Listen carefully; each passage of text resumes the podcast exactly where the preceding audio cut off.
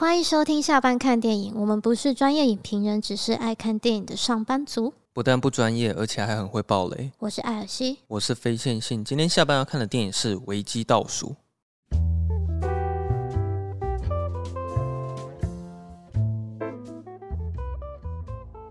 今天我想要聊《危机倒数》，原因是因为我发现最近其实也没什么大片好讲的了，院线片也没有什么想要特别去看的，所以我就会想要去挑一些我自己平常。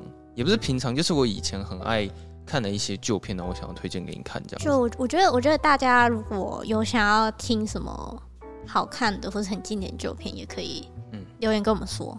嗯、对啊，就我们会评估一下，然后再看适不适合拿出来讨论。嗯，危机倒数其实我推荐你蛮久的了。哎、欸，我是在查资料之后，我才知道原来拍这部片的导演是一个女导演。对啊。嗯，她也是历史上第一个拿最佳导演的女导演。对对对对对，所以很厉害哦。而且她前夫还是那个詹姆斯卡麦隆，没错，就是《阿凡达》导演。对，对，所以他们在那一届奥斯卡上就是很精彩啊，夫妻的一个一个对峙的感觉。嗯，蛮精彩的。一开始你在看《危机倒数》的时候，你会觉得说他那个镜头很晃，会不太舒服吗？有一点。会有点想吐，对不对？对，就蛮晃。因为其实我觉得不太常看这种电影的话，来看《危机倒数》，会觉得说会有点头晕，或者是你会有点想吐了。可是我很喜欢他这种很纪录片的方式在拍这部电影。但他这个算是他的导演风格吗？因为我好像只看过他导演的作品没有很多，好像目前比较知名的就是就三部还是四部而已吧。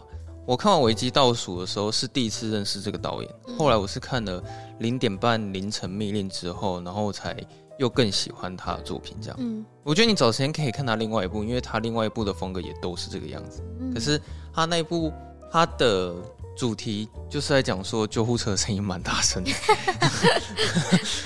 一会儿等他一下，等他一下。反正他另一部的主题，他是在讲真人真事，是他们是如何去击杀。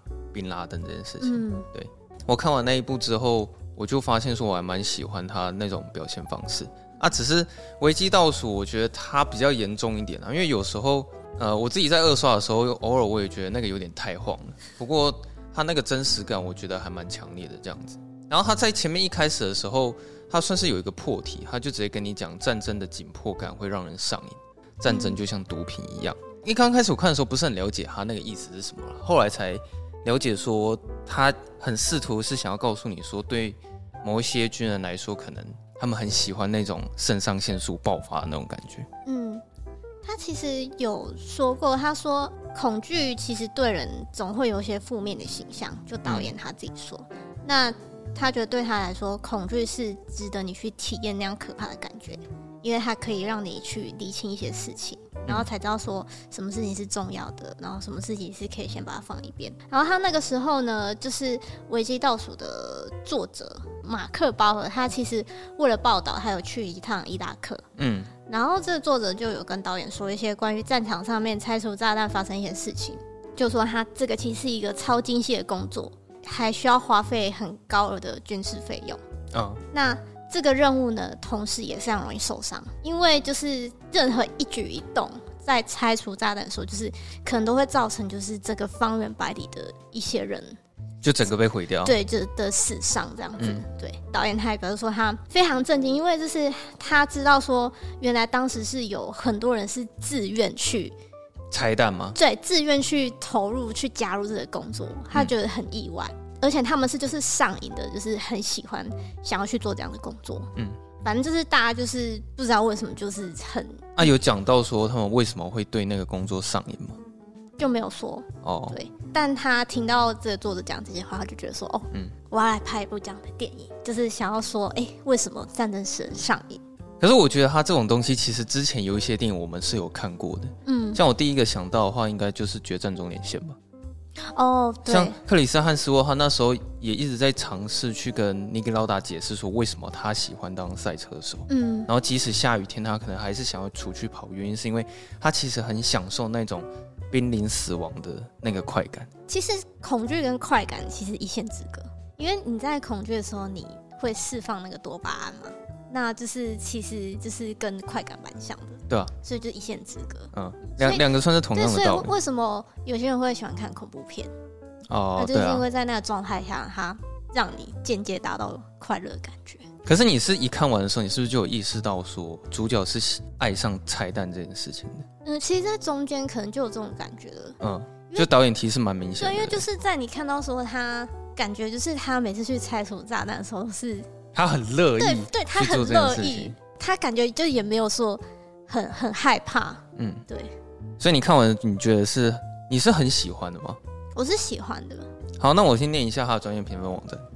他在 IMDB 上面是七点五分，然后在烂番茄上面是九十七分。我觉得九十七算高，因为它总共有两百八十九个人评价，很高哎。然后 Metacritic 是九十五分，嗯哼。然后雅虎只有三点九，雅虎比较低一点。雅虎的网友啊，给到了三点九颗星，不过倒是还挺多人给五颗星的啦。嗯，不过可以。大概知道说会给低分的那些观众，就是可能会觉得说这部电影很无聊啊，从头到尾就一直拆弹啊，然后 镜头很晃啊，对啊？就是等等等之类的。然后我先念几个网友的评价。哎，他是二零哦，他很久，他好像是二零零八还是二零零九？他是二零，他反正哎二零一零啊，反正是跟阿凡达同一届啦。对，阿凡达是今年要出。哦对，哦对，今年年底会出续集。感觉他应该是慢工出细活。我已经忘，我已经忘记第一第一集在讲什么了。那个卡麦隆说什么？他想要就是吓坏就是大家的眼睛。听说真的吗？他好像这次想要搞一个新科技，是什么不需要戴三 D 眼镜的什么三 D？你说裸视三 D 哦？对，之类。他听说了，他他想要搞、哦、搞这吧，快点把我吓死。对，所以他好像就是弄弄得很久这样子。哦、然后有人给这部片五颗星，他说。有别于一般商业电影的绚烂特效和视觉享受，取而代之的是更深一层的含义跟反战思维。嗯、撇开奥斯卡立场来说，拿这部片跟《阿凡达》相比，其实也不公平。毕竟两片的性质差异太大了，硬要做比较的话，也不免有岳飞打张飞的不对题的感觉。若被预告片误导，以为会有惊悚刺激的爆破场面，或是有精彩的巷战厮杀的观众，可能就会有一点失望。好，写得很好。然后有人给五颗星，他说需要爱电影的人才知道这是好电影。哦，这样子啊。如果只喜欢在荧幕前被钢铁人轰炸，才会说这种片子无聊。好啊，顺便喷了一下。那个时候是钢铁人，啊因为好像是二零零八。嗯，哦，好像好像是哦。哎，对啊，那时候其实没什么超级英雄电影。对啊，刚出黑暗骑士跟钢铁人。哎，我们现在这样子就是在看这种几乎是十几年前的的评论，就是那些评论跟那些酸民会不会跟现在不太一样？哦，对，我觉得酸民的那个文化跟性质有慢慢在演化。然后他还说。个人觉得，比起抢救连恩大兵，有另一种感觉。这是一个现代科技的战场。我念一个，他给两颗星的，好了。好。他说，一个拆炸弹的士兵从头到尾拆炸弹拆到最后，然后拆完，这部电影就结束了。到底是三小？就好像拍清洁工的故事，一个神圣的彩蛋产业被这个网友批评为就像是在拍清洁工的故事哦。那他不就是要拆炸弹吗？不然他要干嘛？啊，他说从早上捡垃圾捡到晚上收工回家就结束了，这到底是要表达什么？我很认真的从头看到尾，但是还是不明白这部片到底是想要表达什么。好吧，我只好承认我的眼光和奥斯卡的评审有很大的差距哦。没关系啊，这位朋友，差不多就是这样子啊。好，那么在节目继续开始前呢，欢迎大家可以动动手指头，帮我们在 Apple Podcast 上面五星评分一下哦。有能力的话，也可以善用赞助的功能，让我们每次看电影都有爆米花可以吃。那你念一下那个他获得了什么奖项？好，那这个维基倒数呢，总共入围了九项奥斯卡的提名，嗯、然后分别有。最佳影片、最佳导演、最佳原著剧本、最佳音效剪辑、最佳剪辑、最佳混音、最佳男主角、最佳摄影、最佳配乐。那他是拿下了六项，所以他只有男主角、摄影跟配乐没有拿奖，其他都全部都拿奖。所以这部片几乎就是一个很少大奖的。对，这几乎是很少了。像我觉得这种战争片其实都还蛮容易。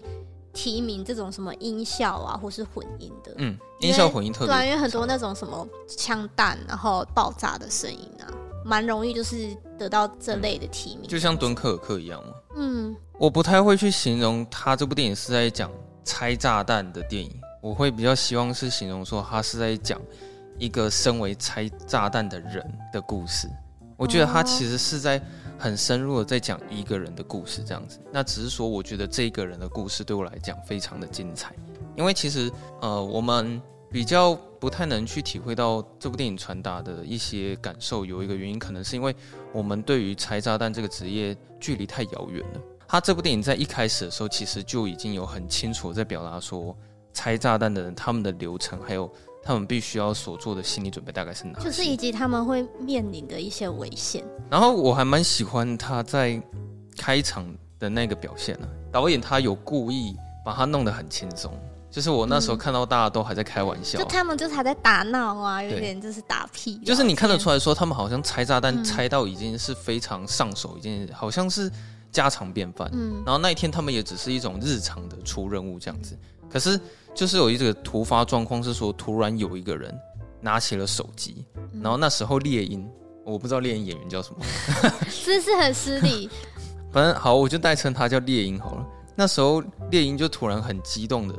看到有一个人拿起手机之后，然后所有的现场就开始进入到兵荒马乱的程度，嗯，然后连拆炸弹的人也觉得说，现在到底是发生什么事情？我就是为什么大家都开始在跑来跑去的？可是因为那个时候他们的团队就是一直在瞄准那个囚犯的时候，就是没有办法瞄准到他，嗯，那子弹一直打不出去的情况下，最后他按下手机的按钮，结果就产生了第一次的爆破场面。那边很印象深刻，因为他有用一些慢动作，嗯，嗯，对。你就看到那个去拆炸弹那个人，他就直接在，虽然他穿着防护服，嗯，但他还是直接被就是炸到，就是我记得你那时候，我记得你那时候还问我说啊，穿那个是有什么用吗？对，我想说，因为不是啊，就看起来就好像就是没有什么防御力的感觉。哦哦，你是觉得说穿那个感觉根本就没屁用，那可能也也不需要穿，一开始以为是这个样子吗？就觉得防御力应该不高哦，嗯、对啊，那最起码是不会被炸到那个碎片，或者是可能内脏爆掉之类的啦。就是就是说，如果你不穿，就是直接就是血肉模糊嘛。啊，啊你穿着，至少你可能还可以，至少你有完整的尸体可以埋葬了。哦，对，大概是这样子。OK，然后你刚你刚刚讲到那个慢动作，那个也是我蛮印象深刻的地方，嗯、就是他的慢动作是配合他的大特写，嗯、而且我我有发现到那个导演他在使用的那个大特写啊，其实都是拍那种。你平常肉眼根本看不到的那种角度，像他那个一爆破，我记得比较印象深刻的，像有一个是汽车上面的那个粉尘会飘起来，哦，就是有点微微的飞起来，然后包括地面上的那些沙尘也会有点像是反抗地心引力这样慢慢的飘起来，而且它它是会有一个，它先会微微下陷，对，然后再往上再喷起来，嗯，然后整台汽车也会稍微微微的晃动一下，嗯，然后你光看到那几个画面的时候，其实你就可以想象说。就是现场那个爆破的威力大概有到多大的程度这样子，嗯、然后他第一场开场戏就这样结束，就进入黑幕，然后我就觉得，嗯，一刚开始的时候就会让我觉得不想睡觉，就蛮 蛮震撼的啦。对啊，对啊，那也由于就是这这位军官他的死，才让我们接下来我们的男主角就是鹰眼降临，对，就是鹰眼之后才有机会就是来到这个 部队，嗯、然后加入这个三人的拆弹小组。对啊。其实他们这个这个拆弹小组，他们三三个人的角色是蛮鲜明的啦。嗯，像鹰眼呢，他就是负责拆炸弹。嗯，然后他就是他他拆这个炸弹，他就是很一派轻松。嗯，他有点莽撞啊。对啊，他就是做什么就是很很直接。可是又不像是有勇无谋了。对，因为他其实在他执行这个东西的时候，虽然他感觉他。很不畏惧，嗯，但其实他在这件事情上还是很谨慎的，嗯，对，就是可以感觉出他的专业。之后不是也是有一个也是军官来，不是问他说，你拆几个炸弹吗？嗯，他不说他不知道，啊，对啊，然后最后好像说哦，其实他好像拆了八百七八百七十三颗，八百七十三颗吧，嗯哼，对啊，所以他其实是有八百七十三次就是拆炸弹的，对，就是面临这种生死教官，因为他只要做错一步，他就死了嘛，对啊。对啊，然后呃，另外一个是猎鹰这个角色，嗯，那猎鹰这个角色就是他跟这个鹰眼这个角色，就是他们就是一个相反，嗯，就是猎鹰这个角色就是他比较按照规矩来，对，然后他恨不得想要回家，嗯，他就是每天都在倒数，就是想说什么时候可以赶快回家，然后想赶快结束这一切。哦，所以这部片中文片名叫《危机倒数》，可能他有故意想要这样代称吧？应该有可能、哦、啊，对啊，对啊。然后但是就是鹰眼的他就是感觉就是很喜欢拆炸弹，嗯，对。然后最后一个是他们是说这是个叫技术兵哦，嗯，就是他叫欧文，他感觉就比较菜一点，他就是对，感觉就是菜鸟，嗯，然后感觉就是好像我觉得也不能说他是菜鸟，应该是说他不会像是领导者一样会有胆量做出决策。嗯，因为他怕会做错决定，所以他总是在做事情的时候都一定要先问过长官。这三个人就是都是不一样的个性。嗯、对啊，那、嗯啊、你有觉得鹰眼他年轻的时候比较帅吗？我觉得还是差不多，还好吧，我觉得差不多。我觉得他年轻看起来有差，现在好像可能长了几条皱纹吧、就是，就是可能有点经历岁月的一些历练吧、嗯。然后反倒是猎鹰。什么变都没有哦，对啊，猎鹰对啊，对啊，猎鹰就感觉没什么变。哎、可是他们那时候好像在拍《危机倒数》之前，应该好像也没有先看到他们合作的漫威电影吧？那时候还没有啊，那时候钢铁才刚出。所以那个他们两个应该算是意外的巧合吧？应该是个美丽巧合，对啊。因为我而且我还就是我有去翻一下别人写的影评，就还有人写说哦，希望就是杰瑞米就是就是希望鹰眼这个角色呢，以后就是可以就是找到属于自己的路，大放异彩这样。嗯、然后谁知道哎？欸他现在就是也是非常家喻户晓的一个、哎、一个明星啊，是啦。可是我不得不说，我觉得他所有的电影里面，嗯、我觉得他演技最好的还是《危机倒数》。应应该说那些呃，漫威的电影比较不能展现哦、呃，就是更深层或更内敛的，就是可能篇幅比较没办法那么大吧。对啦，是这样说没有错。嗯、然后我我是觉得鹰眼他这个人在这部电影常常会表现出说他跟他队友很很不合这件事情。嗯，他们所有的那种做事方式常常都出不来。像我记得一开始他们第一次合作的时候，猎鹰有先警告他说：“你要不要先派一台机器人去前面探测一下？对，然后你再过去。”然后说：“啊，不用了。”对，然后鹰眼就说：“不用不用，我就直接去就好了。对对对”然后另外那两个人其实他们都看傻眼，因为他们就觉得说：“你这样也太莽撞了。”就旁边的技术兵其实也有点看不太下去这样子。嗯、可是那边我觉得超刺激的，就是。他有发生一个突发状况，是鹰眼不知道为什么就突然拿枪，然后指着一台车。哦，因为因为那边其实是就突然有人冲，就是一个封锁状态，就是突然有一台车要开过去，对，然后就不知道他要干嘛。嗯，对。然后那边我看的蛮紧张的，嗯、因为其实他们是要去拆炸弹，可是，在还没执行这件事情之前，就已经发生了一个意外，然后不知道当下是不是会出人命还是怎么样这样子。嗯、接下来它里面有一个画面，是我整部电影里面我最喜欢的一颗镜头，就是。鹰眼他在抓那个炸弹的时候，他原本以为只有一颗，对。可是他那时候把那个整条线拉起来的时候，他一次拉了七颗的炸弹，真是吓死。我很喜欢那颗镜头，是因为他那个是由上往下拍的一个俯角，嗯、然后那个俯角镜头是你一开始看到下面全部都是沙子，都是平地，嗯、是因为他拉起来之后，那个炸弹的形状才随着那个沙子慢慢这样流出来。嗯，所以我就觉得说他那个画面蛮有蛮蛮有张力的。嗯，那我就想说，所以他。像一次拆除这七颗炸弹，就是会怎么去解决这样？然后也还好是没有发生什么爆破。因为你就看他其实也不慌不忙，他就开始就趴在地上，开始一颗一颗在那边拆。对，然后就也顺利就是完成这次的任务。嗯，其实从在那边之后就已经有表现出说他拆炸弹的技术有多高了。嗯，就是即使遇到这种很 S 级的任务，他也他也有办法就是把这这件任务圆满的解决。嗯，只是说他就是会跟猎鹰开始有一些口角上的冲突。就是我发现，可能经过这一次，他们可能在浴室里面洗澡，猎鹰就会呛他，就说以后你在跟我合作的时候，我希望你可以听话一点，嗯，然后照规矩来。然后，但鹰眼也不太鸟他，但是你可以感觉出来，他们在合作上面其实是彼此不太信任的。另外的话，你是不是想要讲什么？我要讲他第二次拆炸弹，他们接下来第二次拆炸弹是在一个车后车厢吗？啊，对啊，我觉得很好玩，也不是好玩，我觉得蛮印象深刻，就是因为那颗炸弹真的太大了，嗯，然后鹰眼看到那颗炸弹之后，就直接就把它防护服脱掉。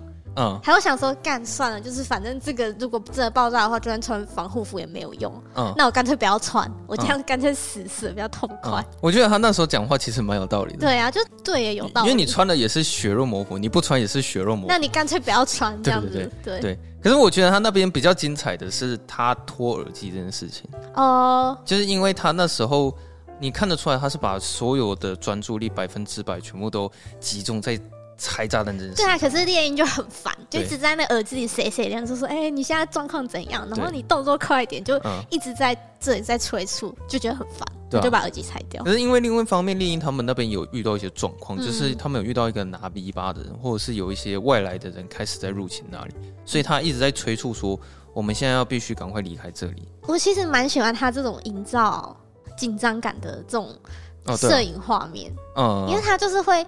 用那种很晃的摄影镜头，嗯，然后再拍就是一些路人，嗯，就可能是在屋顶上的人啊，或是在路边的人，嗯，或是在房子里面的人，然后你就会觉得说，哇，好像这边所有的人就是都可能是引爆炸弹的那个人。哦。对，其实我觉得他故意用手持镜头，目的是会让你觉得说你很像真的是在现场，嗯，或者是你有点像是在看一个记者拿着 V 八然后在现场的那个那个临场感。嗯，所以我觉得他就是镜头晃这件事情，其实对。整部电影来说是蛮加分的。嗯，他就是除了在讲鹰眼他这个人对于拆炸弹的技术之外，他也偶尔会讲出一些他比较内心戏、感情的层面。就是他在这个过程，他是有跟一个小男孩有一个邂逅了。哦，就是一个卖 DVD 的小男孩，对，叫做贝克汉。对对对，差点就忘了他叫贝克汉。贝克汉，对，他一直问他说要不要买 DVD 什么之类的，嗯、但。主要就是说，他可能跟他之间其实是有一些感情的。嗯，你可以感觉得出来说，其实鹰眼他这个人不是单纯的很冲动，或者是做事情不经大脑、没有感情。其实他这些内心的层次，他都是有的。嗯，对。中途有一段比较长的一场，就是持久战，是他们在沙漠那一场。对对对对，那边我觉得导演拍的还蛮精彩，那段真的蛮长的啦。嗯，他们好像我记得到了一个地方之后，也是被偷袭。对，然后被偷袭之后，他们就是开始在解决身边的敌人，但是有一些敌人就是解决不了，是因为他们要解决对象是狙击手，就是会躲在很远的地方。嗯、他们那时候在互相配合的时候，我才发现说，哦，原来还有这种合作方式，就是一个人拿望远镜看着目标之后，嗯、他把情报。告诉旁边的狙击手，嗯，然后由狙狙击手去执行开枪的动作。因为我想说，狙击手他可能他也是拿着那个望远的视角在看，可是他好像还是得经过旁边的辅助，可以让他枪法更精准一点。其实我觉得从这边也看到说，鹰眼他对他的队员的一些关心啦，嗯，就是像。比较菜的那个技术兵，就是他那时候不是也是发现另外一边有敌人吗？对啊，然后他有做一份贡献。对啊，他他不敢，他不敢射，嗯，他不知道他要不要开枪，嗯，他有点害怕、惶恐。然后鹰眼就鼓励他，就说你自己决定。啊，对对对对，对，对，对，你你要开枪就开枪，嗯。那他最后也的确有成功击杀一个敌人，嗯，对啊，对啊。然后然后那个技术兵就是很很慌张，在那边。清理那个沾血的那个子弹哦，对对对对，他也是就是有鼓励他，就我觉得他那个技术兵比较像是我们平凡人会有的样子，嗯，就是你在那个情况下，你一定很胆小的，嗯，而且你很怕会做错事情，嗯，所以你任何事情都一步一步来，就是会想要听从上级的指令，对啊，对，呃，因为这种事情出包。不是说被骂就没事了，可能就是真的会有人出面，所以就不敢去做这些决定。那他这个个性会更凸显鹰眼跟猎鹰这两个角色，他们是很有领导能力跟决策能力的人。嗯、那他们，他们其实你刚刚说他们在那边就是真的对峙很久嘛？嗯、那他们到时候其实已经快要没有饮饮用水了。你也看到，这是鹰眼其实蛮贴心，就是他拿了一个果汁，可他自己没有喝，对，他是让猎鹰喝，嗯，所以就是说，他们虽然前面你看得出来他们不合了，嗯、但是你看到这场戏，他们遇到困难的时候，你可以又再一次的看到鹰眼他真正的那一面。对，他后面有演出来，因为他们在过了这一场很长的对峙战之后，就是其实他们三个人感觉到后面。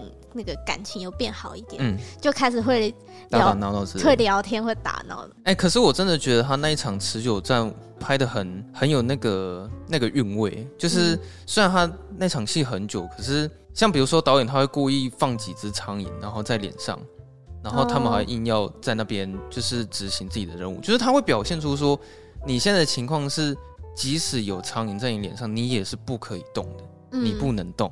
嗯你会看到他们可能从中午大太阳，然后一直僵持到傍晚，可能太阳都快下山了，他们还是一直待在那边维持不动。鹰眼那时候其实可能有在处理一些状况，就是比如说可能现在口渴了，该喝水了。然后就像你讲，他刚不是请技术兵拿上来，那时候导演有给他一个大特写嘛，就是感觉他是想要喝，对。然后他那时候先给旁边的猎鹰先让他喝，这样子，对，对就算是说他们有建立起他们的那那种信任感，你又可以感觉出来说，哦，原来他们。为了一个目标，可以就是在那一个场合僵持这么久。嗯然后后来他他那个节奏也蛮快的，就是直接切到说他们在打闹那边。可是我觉得你在讲说打闹这场戏的时候，它里面有一个地方，我觉得是整部电影的核心。是说他那个箱子吗？哦，对。就我觉得这个对整部电影来说很重要，嗯，因为它算是透露鹰眼他最隐私的那个层面，嗯，他会就是让你去知道说，哦，原来他是这么喜欢拆炸弹的，他喜欢到每一次拆完炸弹的时候，他都会把那个零件收集起来，然后放在他的床底下。因为他自己都有说，他说在那个箱子里面都是曾经让他面临生命危险的东西。嗯，对啊，对，所以他就会把那些东西留下来。留那些东西，其实之后他们又有再提起一次啊，就是猎鹰跟技术兵好像在聊天嘛，他就说，我觉得那个人真的很奇怪，怎么会把就是拆过炸弹零件放在自己的床底下？就是我觉得他其实是有刻意在营造，就是有关于鹰眼他比较隐私的这个层面。嗯，我另外想要讲的是说，因为我刚刚不是有讲到他有认识一个小男孩吗？后面有一场戏，他真的以为说前面认识的那个小男孩可能死掉了。嗯，而且不是简单死掉，是被当成人肉炸弹。嗯，那个画面其实蛮恐怖的，有点惊悚。那边我看的其实不太舒服，因为他就是用刀把他肚子剖开，然后把他里面那颗炸弹拿出来这样子。嗯、那边也是蛮精彩的，就是后来他们也是把炸弹运出去嘛。嗯。但是有一个上校，他就不小心在那边。被引爆了炸弹。哦！我觉得那个上校真的是很衰哎，他感觉是心血来潮，说哎、欸，我想要来看看这个拆弹组是怎么工作的，然后让我去，让我去，嗯、然后就是请请这个拆弹组就是带他去执行任务，嗯，然后结果没想到就是就这样被炸掉，对啊。对那时候其实我蛮惊讶的，因为其实事情发生的很突然。不过我觉得他那边有在一直在营造一种好像什么事情要发生的感觉。嗯，对，有啦。我觉得其实导演有很明显在提示你这件事情。嗯、他内心层面还有一个地方是他里面有一个地方有简短的带过了，就是你还记不记得有一次鹰眼他打电话回去给他家人？哦，可是他没有讲话。对，那那个画面我蛮喜欢的，虽然很短，嗯，可是我从那个画面我可以感觉到说，他就只是想要听听。自己家人的声音，对，然后他又不敢讲任何一句话，因为他就是不想要跟他们有一些联系之类，所以我可以感觉到鹰眼他现在内心很痛苦这件事情。嗯、然后他们到后面最后一次拆炸弹的时候，就算是在帮一个好吧，就算一个路人甲，他是他算是已经被当成是一个人肉炸弹。嗯，然后那时候猎鹰跟鹰眼他们想要设法去帮他把那个炸弹拆下来。那我觉得可能也是因为他是最后一次拆炸弹了吧，所以。那那一次的拆炸弹，我觉得也比较刺激一点。就那时候，他们可能已经遇到了一个他们没有办法解决的问题，就是他们好像就是找不出那个最后可以解开那个引爆线的那个零件吧。那个其实是一个倒数计时炸弹啊，嗯，然后他们只有两分钟的时间，可是那个炸弹就是被锁在那个人身上，嗯，因为他们现在既然他们没办法，就是让。炸弹就是不爆炸的话，那就是要把这个炸弹从那个人身上拿下来嘛。嗯，对。但是他那个锁就是撬不开，撬、不开。所以他最后就是好像终于撬开一个，然后就发现干旁边还有另外一个。啊，对啊。但是那时候好像已经剩下就是几秒钟的时间，然后鹰眼就是看着那个人，就是大喊说 “I'm sorry”，就是真的很诚、很诚、很诚恳的跟他说我很抱歉，就是我真的没办法救你，我必须要走了。对啊。对，于是他就刚离开画面，那边也是蛮印象深刻，因为他有给那个人一个。脸部的大特写，嗯，然后那个人就是好像有点在祈祷，然后下下一幕就砰，就整个是爆炸。我觉得那边画面应该也是整部电影最晃的地方，嗯，很震撼啊！因为他那个快速剪接，然后每个人都都很惊慌失措，因为那时候他们已经确定那个一定会爆，嗯，对，然后他们要爆的时候，所有人就是用最快的时间点散开那边嘛，然后那时候猎鹰也在一直那边大叫，嗯，但是最后。鹰眼他虽然穿穿着那个防弹衣，但是他还是有被波及到，就还是可能应该还是有受伤。啊、就现场他有感觉他有被炸炸晕这样子。嗯、其实电影演到这边呢、啊，他在收尾的时候，这边有一个很感性的桥段，是鹰眼跟猎鹰他们在车上的一个男人之间的感性对话。嗯、那时候猎鹰突然很凸显出了他内心非常脆弱的那一面，他就是很坦诚跟他讲说，其实我很想要有一个小孩。然后他一直问他说：“你是怎么有办法可以做做到这个样子？就是你明明就是有家人，对啊，就是你为什么还愿意去承受这个风险？对啊，其实鹰眼说他不知道，哎，对啊，他回来他不知道，嗯，直到后面当他回家，他跟小孩讲话的时候，对，就是其实他从他离开战场之后，你可以很明显感受到他，呃，他那时候不是在买菜嘛，嗯，然后其实他他感觉是很漫不经心的，嗯，连他跟他妻子在聊天，他都是在聊那个战场上的事情，嗯，那他妻子就觉得说啊，就不要讲这个，心思不在家里啊，嗯，他心思不在家里，嗯，然后直到他看到他的儿子，他就明白说，其实就是对他来说，这种没有热情的生活。然后没有热情的人生，其实不是他要的，就是其实比战场更像地狱。所以就是是有人这样解读，是不是？就是对对他来说，其实他的热情是在拆炸弹上面，嗯、然后是在战场上面。嗯，可是这边的话，我对于他那个台词，我蛮印象深刻的、啊。你说他跟他儿子说、那个，对啊，你长大之后听，就是有一种不一样的。我觉得其实蛮有道理的，因为他那时候他的小孩有故意在玩一些玩具，嗯、就是他的玩具车，然后他就跟他小孩说：“哦，你可能现在有你自己喜欢的东西。嗯”但是你一旦长大之后，你现在所喜欢的东西，你都会都会觉得它非常的普通，就会觉得那些东西是微不足道。他那时候就举例啊，就是你看这个小丑盒子，你现在会觉得里面有小丑会突然跑出来嘛？嗯。但总有一天，你一定会觉得这个东西非常的无聊。然后等到你到我这个年纪之后，所热爱的事情可能就只剩下一两件了。嗯。然后最后他还补了一枪说。可能就只有一件，件，那他就非常明显的暗示，就是说他的热爱，他最喜欢做的事情就是拆炸弹。可是我觉得这部电影它好看就是在这里，他从头到尾从来就没有亲口说他爱拆炸弹，对，他从来没讲，而且他直接呼，就是直接呼应到开头，对啊，战争使人上瘾，即使战争往往让人致命，对啊，对。呃，他是用画面表现他爱拆炸弹的画面，是他直接剪接剪到说，呃，他距离下一次要换岗位是距离三百六十五天。对对对对，其实他是用这句话去表达说他是爱拆炸弹的人。而且你看他就是重新加入一个新的部队的时候，看他神采奕奕。对啊，就是感觉很开心，嗯、然后要再过三百六十五。就最后电影结束的时候，我觉得还蛮有力道的，我还蛮喜欢那个后劲的。嗯对吧？就是我真的觉得还蛮难想象，就是去做一件这么高风险的事情，而且是不容一丝出错的一个工作。嗯，如果是我，我才不要嘞。对啊，嗯，但就是可能有一些人特别享受那种濒临死亡的感觉，嗯，可能他们就就觉得那时候会更感觉到自己活着吧。嗯，对，对啊。其实我那一次我有看奥斯卡，我有看到危机倒数最后得最佳影片的时候，卡麦隆的反应。大家有特别 take 他的表情，他就是表面上就是站起来很高兴的一直鼓掌，嗯、但是我不知道他实际实际上心里是怎么想的。哦，最佳影片跟最佳导演都是给他拿给他得吗？哎、欸，好像哎、欸，对耶，对啊，最佳导演跟最佳影片都是。哎，那阿凡达有拿什么啊？最佳摄影、最佳艺术指导，还有最佳视觉效果，是的，没错。哦，好，差不多就是大概就是这些奖，嗯。你不觉得这部电影完全不像是女生拍出来的感觉？对啊，所以我说我我没有发现，我觉得我应该找时间看他那个。你说零点半吗？嗯，对。好，啊，那今天大概就这样吧。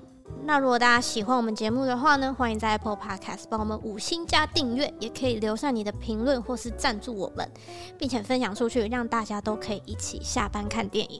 IG、脸书搜寻下班看电影都可以找到我们，想要跟我们聊天都可以随时私讯。只要有看到讯息，就一定会回复。那我们就下周的下班见了，拜拜，拜拜。